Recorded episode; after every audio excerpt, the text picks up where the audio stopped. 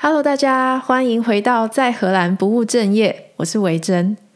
想先问一下大家，今天听到这一集的声音的时候，有没有觉得跟往常有点不一样呢？嗯，其实我自掏腰包买了一支新麦克风。我先讲一下我原本的录音设备好了。我的录音设备呢，其实是我妹跟我妹夫送给我的。那他们给我的是一台就是吸带型的录音设备，是 Zoom 这个牌子，就是有的时候开会的时候使用的那个软体一模一样的字 Zoom，它的型号是 H 六，它有四个可以额外接麦克风线的插孔，那另外它本身也自带一个收音的口，所以说我的其中一个收音的来源就是这一台。那他们当时还有给我另外一支麦克风，那个牌麦那支麦克风的牌子叫 Sure。然后型号是，哎，我查一下，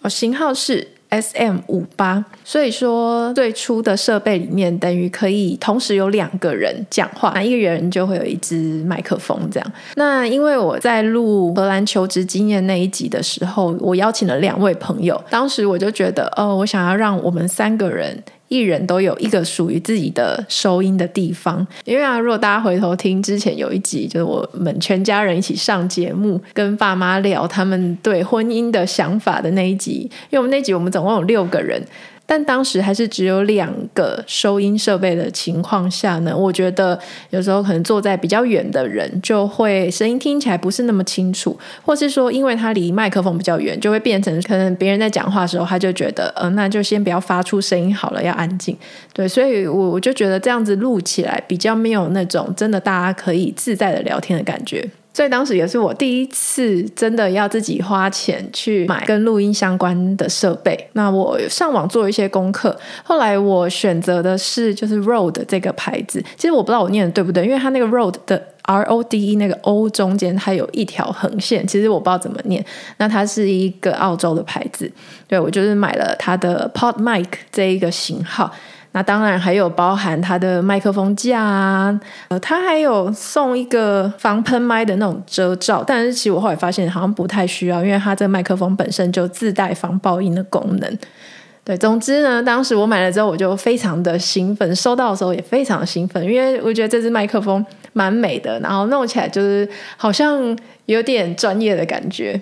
不过呢，今天这一集是我自己第一次的使用这一支麦克风，因为当时跟朋友一起录音的时候，我想说我自己就用原本这个录音设备上的这个收音孔就 OK，让朋友们去用就是另外两只麦克风。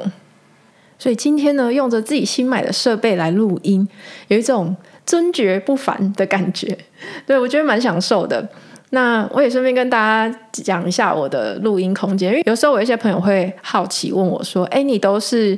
怎么样录音啊？都是在什么场合，或是你有自己的录音室吗？或是你用什么样的设备？”那其实我并没有特别的录音室，我就是在我平常在家上班的那一个。家里的办公室里面录音，那它本身并没有做任何的隔音处理，所以也许有时候会录到一些杂音，或是那个声音会没有那么的干净。那其实不止在我们自己家，我也曾经带着录音设备去朋友家录，比方说，呃，我有些朋友他们有小孩的，那或许要带着小朋友一起来我们家录音，不是那么方便的话。我也可以带着这些设备，然后跑去他们家，就是组装起来，然后就在他们的房间里面录音。所以基本上就是一个比较，嗯，比较简单，然后比较有机动性的这种录音的状况。那其实当初开始要制作 Podcast 的时候，心里难免也会想说，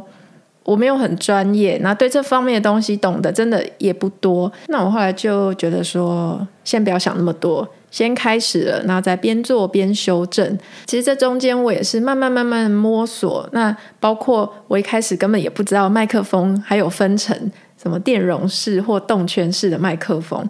那还有像说我当时在选择要买麦克风的时候，也发现说，因为现在很多麦克风它都是 USB 接头的，但是因为我妹送我的那个设备它是呃那叫做 XLR 的接头，所以。就在挑选的时候，又要特别去注意这一点，不然买来可能会发现呃没有办法跟我的是录音设备接上。那除了麦克风的不同之外啊，不知道有没有一些听众也有发现说，诶，我的节目的上架频率也有一点改变。就我之前最开始本来给自己的设定是希望可以每周更新一集，但我后来。执行了一阵子之后，发现嗯，真的是有点难度。因为呢，我自己本身是有全职的工作嘛，那再加上下班之后的时间，其实我每个礼拜有固定在上一些课，包括我之前也在准备一个考试。那虽然现在考试结束了，不过我可能之后也有一些别的想上的课。那有时候甚至如果不是我自己一个人录，我是跟别人一起录的话，那也得要配合别人可以的时间。那更不用说后续还要再剪辑，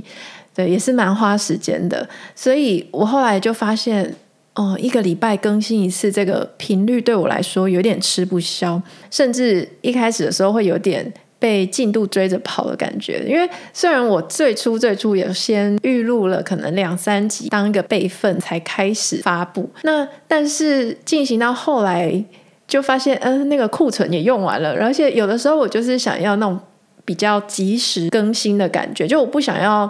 放一个啊、呃，好像我可能好久之前录的东西，但也许跟我最近的生活或最近的想法想分享的东西又会有点出入，所以我自己还是比较喜欢说，哦，那就这个礼拜录了，然后剪好了，那就上架。对，所以后来我就决定说，嗯，那我还是改成每两周更新一集好了。那改变这个之后，我就觉得对我自己来说负担轻很多，那也是一个比较舒服的状态。我也比较有足够的时间去好好的思考，想要做出什么样的内容，做起来也是比较从容一点点的。在搬来荷兰之后呢，因为可能这里的工作跟生活真的分得比较开，就下班后基本上就不太会有工作上的事情打扰，或是说像周末或度假的时候，就真的是完全的呃放松休息，所以也就连带的多出了非常多的空闲时间。那而且在荷兰这边也并没有太多的夜生活，比方说店家可能五六点就关门了，那也不像台湾有什么夜市啊，很多事情可以做。所以我觉得，在生活中拥有自己的很多的兴趣，或是阅读的习惯等等之类的，就变得相对非常重要。我自己也发现，可能因为回家或到了晚上之后，真的就没有太多外外界的干扰，所以可以更加静心下来去做一些自己喜欢的事情。那另外我也发现，当你的生活中加入了新的元素的时候，其实那个后续的效应是一开始的时候所想不到的。嗯，我就拿我就是开始做 podcast 这一个例子来说好了。原本我我觉得我自己本身就是一个在生活中很有感受力的人，但是有时候那个感受它就过去了嘛。但是当今天你有创作节目的需求的时候，你可能就会反复的思考或反复的回想，想说，哎，今天那件事情。怎么样？怎么样？那我有什么样的看法？或是有时候我就会跟河马讨论，然后我们可能就会聊这件事情。所以我觉得这个是我开始做这件事之后带给我的一个很大的好处，因为它有点像是另一种形式的呃周记，或是两周一记。对，所以我觉得这个是第一个我感觉到对我的生活造成的影响。那第二个我蛮喜欢的影响是，嗯，因为有的时候节目里面会邀请到朋友来跟我针对某个话题去讨论。因为虽然平常我们也有很多的机会，比方说一起吃饭或是聊天，但那总不是一个单独只有我们两个或三个的时光。因为有时候边吃饭边讲话，有时候话题可能会发散掉，或是旁边有别人，或是啊他们可能有小孩怎么样的，那个聊起来的专注度跟深度呢，真的还是会跟在录音的时候不一样。如果没有这样刻意的去。谈论某件事，也许我我也挖掘不到哦，原来他们还有这一层想法，那一层想法，他们的想法也会带出我的想法，或者我讲的话，或许他们又产生怎么样的共鸣？我觉得那个过程是我非常喜欢的，那同时也会觉得是一个很私人的，然后很很精心的时刻，对，所以这也是我觉得。开始做这个节目之后，带给我一个很大的好处，因为我有更多的借口跟理由可以去邀约朋友，然后我们可以一起来针对某个话题来发想，或是我们就是来聊天，这样很纯粹的聊天，没有任何打扰。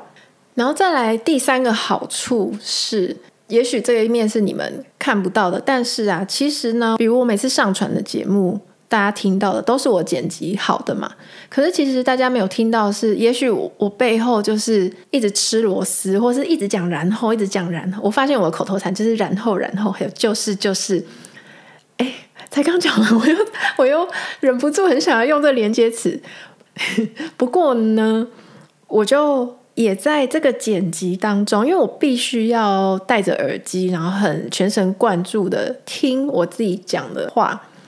有时候就会发现说，太多的赘词啊、口头禅啊，或是越讲越发散。有时候听一听也会觉得说，哦，天啊，这一整段真的没什么重点，可以把它无痛剪掉之类的。就是这些小东西是平常没有机会去仔细听到的，因为平常我们并不会去听自己的声音嘛，然后也不会去特地录一段话下来。但因为要录这个节目的关系，我变成非常常听自己讲话。那我觉得很多时候我们太。会说，就是说很简单，一直说一直说。可是有的时候却很不会去听。原来哦，原来我讲这个话的时候，在别人耳里听起来是这感觉呀，就可以听得出更细微的那种声音表情。我觉得这其实也是一种练习，就是说我们要怎么样去。在别人面前陈述自己的观点跟想法，同时又不要让人觉得太废话连篇，但是又不要太过震惊或是太严肃等等之类之类的。就我觉得这中间有非常多要拿捏的东西，也是要不断去练习的。然后另外还有一点是我自己从这个过程中体悟出来的事情，现在变成一个我自己常常拿来激励我自己的话。这句话就是：你现在觉得很难，是因为你还不会。这句话呢，其实平常我们比较常是反过来讲，就是你不会是因为这个很难呐、这个很难，所以我们当然不会嘛。可是呢，经过这整个做 podcast 的过程，我突然领悟出这句话应该要反过来讲，就是我现在会觉得这个很难，是因为我还不会。怎么说呢？因为我本身真的是一个对三 C 产品，或是像这种什么剪辑或要上架干嘛干嘛。就对这方面很不擅长的人，所以最开始我拿到这一组录音设备的时候，即便我觉得 OK，我我我会想录音，我会想讲，我会觉得有事可分享，可是一想到要去研究这个设备，我就觉得好烦，都不想碰它。那一直不去碰，我就不会。后来是真的到某个节骨眼，我觉得说不行，我不能再逃避它了，我应该要去面对它，我才开始去闯关卡一样。第一关先摸手录音设备。摸熟了之后，我就突然发现，哎，没有很难呐、还好啦。就是我自己真的把它想得太难了。好，所以这一关就过了嘛。那但是呢，录好之后呢，接着要剪辑。我觉得剪辑对我来说又是另外一个关卡。虽然我做的剪辑真的是有够基本的那一种，但光是那个时候要进行到这一段，也是录完之后，我也是把那个音档。就闲置在那边很久都没有去动它，闲置了几个礼拜吧。对，那好不容易我觉得好，我真的要面对它了。开始弄的时候，哎，一样，我又发现，虽然最开始真的是要花一点时间去看它怎么操作，但是哎，我又会了耶。那甚至到了现在，剪辑对我来说，已经比之前的速度可以快很多了，也不觉得是一个压力特别大的事情了。那当时还有一个让我觉得哦非常头痛也碰壁的事情，就是好，录完音剪辑好了，我的节目要上架了，但是殊不知就是要建立一个 podcast 节目，它的那个后台的机制是比较。复杂的，我我想象中，我以为就跟比如说办一个 YouTube 频道，你你有那个会员账号，那你就是上传一个影片就对了。但是 Podcast 它并不是这样，就是你还要先去找到一个后台。那这个后台就是你专门用来，比如储存一些音档，或是做一些，也可以做一些剪辑，或加上一些什么前后头尾的音乐等等。然后上传之后，你还要去连接到各大平台，比如说 Apple Podcast、Google Podcast、Spotify 之类的。对，所以那个时候呢，我就光是搞那个，我也不知道为什么弄好久，就。我那时候还心里一度想说：天哪，我会不会是史上唯一一个录了节目却开不了频道的人？反正我记得我那时候光是弄这个，我就弄了一整个下午，在那边弄弄弄，想说：嘿，这个也不对，那个也不对，到底是要怎样？然后呢，就在这一次又一次的挫折挑战当中，我心里就冒出了一句话，就是因为呢。你看，每次当着这个事件完成前的我呢，都会觉得这好难，这好难，这个我不会。可是当你跨过那个我会了那一道坎之后，站在后面的我再回头去看，我就会发现啊，你现在会觉得很难，是因为你还不会。等你会了，就没有什么是难的了。然后我就突然觉得好像一个大发现一样，因为以前我总是反过来想，以前就会觉得说，哦，这个太难了，所以我不会。可是，一旦这么想的话，那有些事情就真的永远会不了，因为你先把这个事情太难了这句话摆在前头了。对，所以也许我们就会不愿意去碰它，不愿意不愿意去克服它。可是，或许你现在会觉得它很难，是因为你还不会啊。那会了之后。其实就不难了，就像现在我再回头去看，就会觉得，哎，这真的不难，没有那么难。所以当我发现了这个秘密之后，我就现在很常拿来激励我自己，就是这个句子的顺序调换一下，其实在内心上对这个事件的感受就会很不一样。我曾经听过一句话，我觉得他说的很好的，就是。那一些能够让我们最有成长的事，通常都是快乐跟痛苦并存的。就如果一件事它纯粹只有快乐，轻轻松松就过去了，很有可能过了就过了。但是那一些真正能够使我们成长的事情，它一定会含有一些痛苦的成分，因为那些痛苦可能逼得你不得不去做一些改变，或是你要。想办法去学习，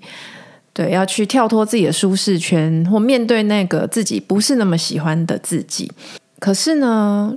如果跨过去了或克服过了的话，那伴随而来的那种成就感跟满足感，可能是更大的。那个会把快乐。又提升到另外一个层次，学一个新的东西，或是要不要做一件事情，有时候难免会去考量到说，做这件事情对我有什么好处，或者它能帮我们带来什么样的效益嘛？但其实就我自己的经验呢，我觉得没有一件事情，就我们所学的东西，所投注时间的东西，没有一件事情会是白费的，即便当下可能看不到它对你有什么特别的影响。我举另外一个例子，比方说呢，我小时候身体其实比较柔弱，就是很常感冒生病。我记得以前健保卡是需要盖章的，它是从 A 开始编码，就 A A 卡有六格，那你每次去看一次门诊，那你可能就会盖一格，盖满六格之后，这个 A 卡就会换掉，要换成 B，以此类推。然后，所以我我都记得我以前的那个健保卡，可能都会用到，比如说。嗯，E 或者是 F，就是反正就是超级常去看医生就对了。然后呢，就在我国小三年级要升四年级的时候，学校因为那时候有嗯羽球班，你可以去报名考试。如果你考进去的话，就变成小四、小五、小六就都会是念羽球班。我那时候不知道哪哪根筋不对，还是哪来的灵感，就跟我当时的朋友就想说，哎，那不然我们去跑羽球班吧。其实那时候我根本就没有概念说，说进了羽球班会是怎么样的情况，就只是觉得好像很好玩，就去报考，然后后来还真的考进去。结果呢，我不知道说，原来在羽球班是这样子的魔鬼训练，就是每天早上可能要先去跑操场。跑，比如说十圈好了，忘记几圈了。总之就是不是一两圈那一种。跑一跑呢，又要去跑楼梯，跑完楼梯可能又跑米字步或者是折返跑。反正呢，就是要一直操练体能，操练体能，更不用说就是要一直练球，一直练球。我那时候是练到是真的常常觉得快要吐了。可是啊，没有想到就是这样练着练着呢，诶，过了大概半年一年之后，之后我就突然。发现说，哎，原本每次都会用到 E 或是 F 的健保卡，竟然后来我变得比较少生病，连感冒都很少。那健保卡有时候就是可能连 A 可能一两格都盖不到。对，这是我当时发现一个很大的差别。那后来升上国高中之后，我就都没有再继续打球。直到后来又上了大学之后，当时就加入了学校的校队。那时候一方面就觉得好玩，然后又可以认识人。那那时候也就是一方面想说，哎，可以再重新找回球感啊，而且也是多一项运动这样。所以我后来大学跟研究所的期间，也都还是有继续在球队里面。结果我没想到是后来来到了荷兰之后，当时我刚来这边，什么人也不认识嘛，所以那时候就很想要去从自己。以前曾经熟悉的领域，去看看有没有办法往外拓展。所以那时候我也想到了，诶，打羽球，因为其实我觉得在球场上很容易交到新朋友，因为大家有共同兴趣，而且在球场上就是一个很好玩。比如像后来我们有时候还会一起出去比赛啊，那也是让大家彼此感情更紧密的一种方式。其实那是当时让我在这边